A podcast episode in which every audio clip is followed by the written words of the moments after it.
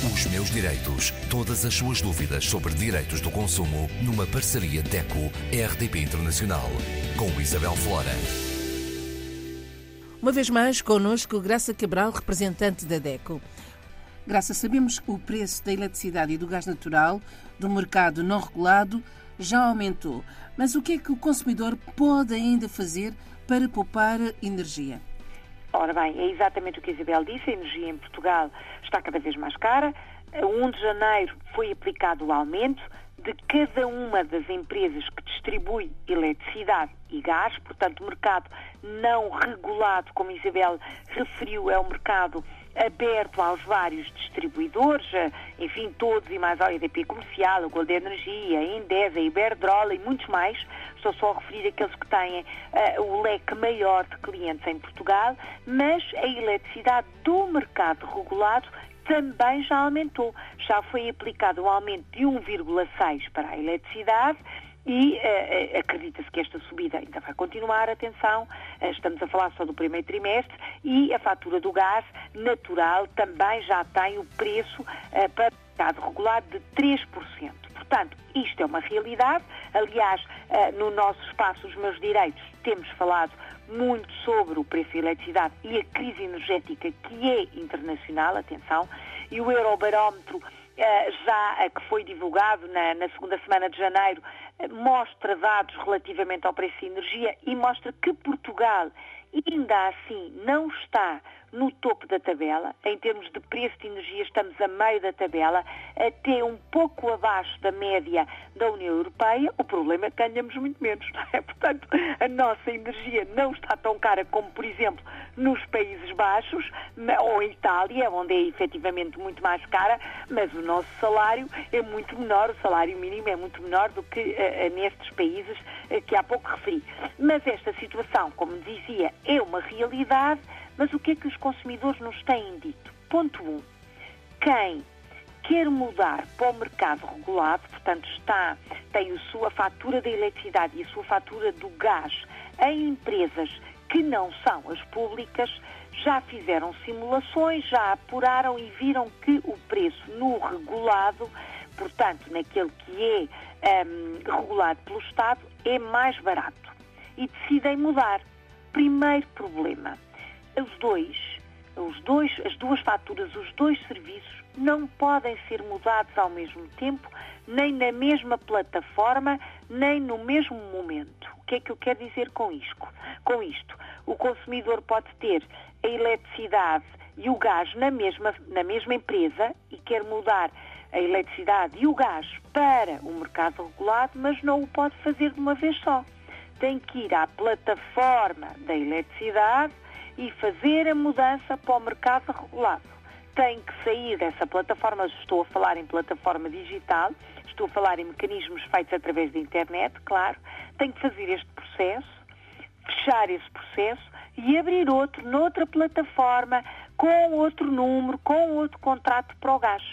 Apesar de querer mudar na mesma para o mercado regulado, e de ser cliente da mesma empresa. Ora, isto parece efetivamente uma complicação. É muito e uma complicado. Burocracia. É verdade, é uma burocracia. Está bem que a mudança é gratuita, não tem qualquer custo, eh, é feita de uma forma digital, o que significa que é rápido, não temos que nos deslocar e, por exemplo, quem nos está a ouvir, imagine, é na Alemanha, não precisa de vir cá para fazer a mudança para o mercado regulado. Isso já é uma ajuda. É uma ajuda, claro, através da internet pode fazer a simulação, pode ver, ah, eu sou cliente da empresa A, mas vou, ah, no mercado regulado é muito mais barato. E faz tudo à distância. Estamos a falar da internet isto é verdadeiramente cómodo, rápido, uh, sendo que a mudança pode demorar no máximo dos máximos três semanas e esta parte está a ser cumprida, mas continua a ser um processo burocrático. Uh, a DECO defende uma plataforma única que desse para mudar os dois serviços. Portanto, a pessoa entrava no mercado regulado, é só uma empresa que está no mercado regulado, portanto, é só para aquela, entrava naquela empresa e numa plataforma única fazia no mesmo momento a mudança, ele é o mesmo titular, é o mesmo número de contribuinte, é a mesma morada, fazia a operação ao mesmo tempo para o serviço da eletricidade e do gás natural. Temos exigido esta plataforma única, continuamos a aguardar, de forma positiva, diga-se de passagem, mas seria, na verdade, uma vantagem até para uh, incentivar a mudança para o mercado regulado. O ponto 1, um, volta a reforçar, e não mude sem verificar realmente se sai mais barato mudar para o mercado regulado, faça uma simulação, ou melhor, faça muitas simulações em todos os comercializadores. Concluiu, na verdade, que é mais barato no mercado regulado, mude, sim senhora, não tem traves, não há fidelizações nenhumas, pode mudar, pode mudar, não paga mais, fique a saber que tem que fazer uma mudança para a eletricidade e outra para o gás. Este é um conselho prático e é um, uma situação que tem chegado até nós como um entrave ou como um aborrecimento, uma burocracia para a mudança. Quanto à poupança real de energia, também já falámos no espaço dos meus direitos sobre algumas dicas práticas que não cortam em nada o bem-estar dos consumidores, mas que, grão a grão, vão fazer diminuir a fatura paga pelo consumidor, seja da eletricidade, seja do gás. O que é que os estudos nos mostram? Onde é que gastamos mais? Gastamos mais porque não desligamos efetivamente os aparelhos, desligamos no comando à distância e ficam naquilo que se chama o consumo fantasma, em stand-by. Desligamos o televisor, a box, as aparelhagens, um, outros equipamentos que têm comando à distância, por exemplo, o ar-condicionado, não desligamos no próprio equipamento, desligamos no comando, ficam em stand-by. Esta energia traduz-se em dezenas de euros por mês, muitas centenas por ano. Depois... Então, Graça, podemos deixar aqui, deixar aqui algumas dicas para os consumidores? Com certeza. Desligar os equipamentos no botão, no próprio botão. Mesmo que desligue também no comando, enfim, por alguma questão, não, estou a pensar no televisor, que será o caso mais comum, não saia do sítio onde está a ver televisão sem desligar mesmo no botão do televisor, sem desligar efetivamente no equipamento. A energia fantasma dos aparelhos em stand-by é a energia que gasta mais no final do mês. Depois, se utiliza com frequência a máquina de lavar roupa e a máquina de lavar louça, faça-o só com a carga completa. Vai poupar muito.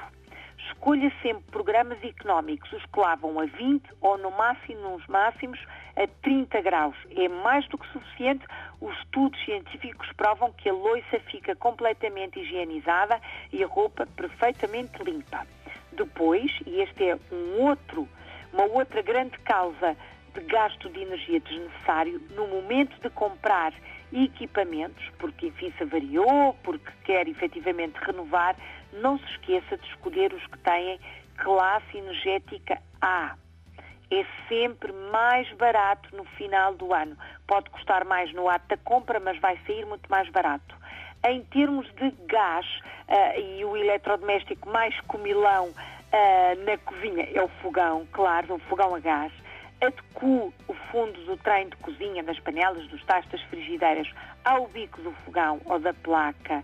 Evite abrir muito tempo a porta do forno. Rentabilize as vezes que utiliza o forno. Limpe ou uh, verifique as condições do queimador do fogão, o queimador a gás. Muitas vezes a chama está amarelada ou alaranjada significa que a saída está entupida, precisa de limpar com palito, com alfinete, para que o consumo de gás baixe e o baixar é drasticamente. Utilize a panela de pressão com frequência, é segura, é uh, até mais eficiente em termos de equilíbrio nutricional e é menos gastadora em 70% que uma panela normal. Finalmente, adequa a potência do esquentador no caso de gás ou do termoacumulador, perdão, termoacumulador no caso da eletricidade ao consumo que faz efetivamente. É sempre boa ideia desligar o equipamento se não estiver a ser utilizado. Se for um equipamento com grande capacidade, não precisa de estar ligado 24 horas. Estas são dicas práticas que podem parecer irrisórias, mas que não são e que hum, não alteram em nada a nossa rotina. Experimente, deixe passar um, dois, três meses, vai ver que, na verdade, a sua fatura vai baixar cerca de 5 euros no final do ano. Tem peso. Muito bem, vamos aproveitar todas estas dicas para poupar o máximo de energia. Exatamente, por nós, pela nossa, pelo nosso orçamento familiar e pelo planeta. Até para a semana. Até para a semana. Os meus direitos. Todas as suas dúvidas sobre direitos do consumo numa parceria DECO-RDP Internacional. Com Isabel Flora.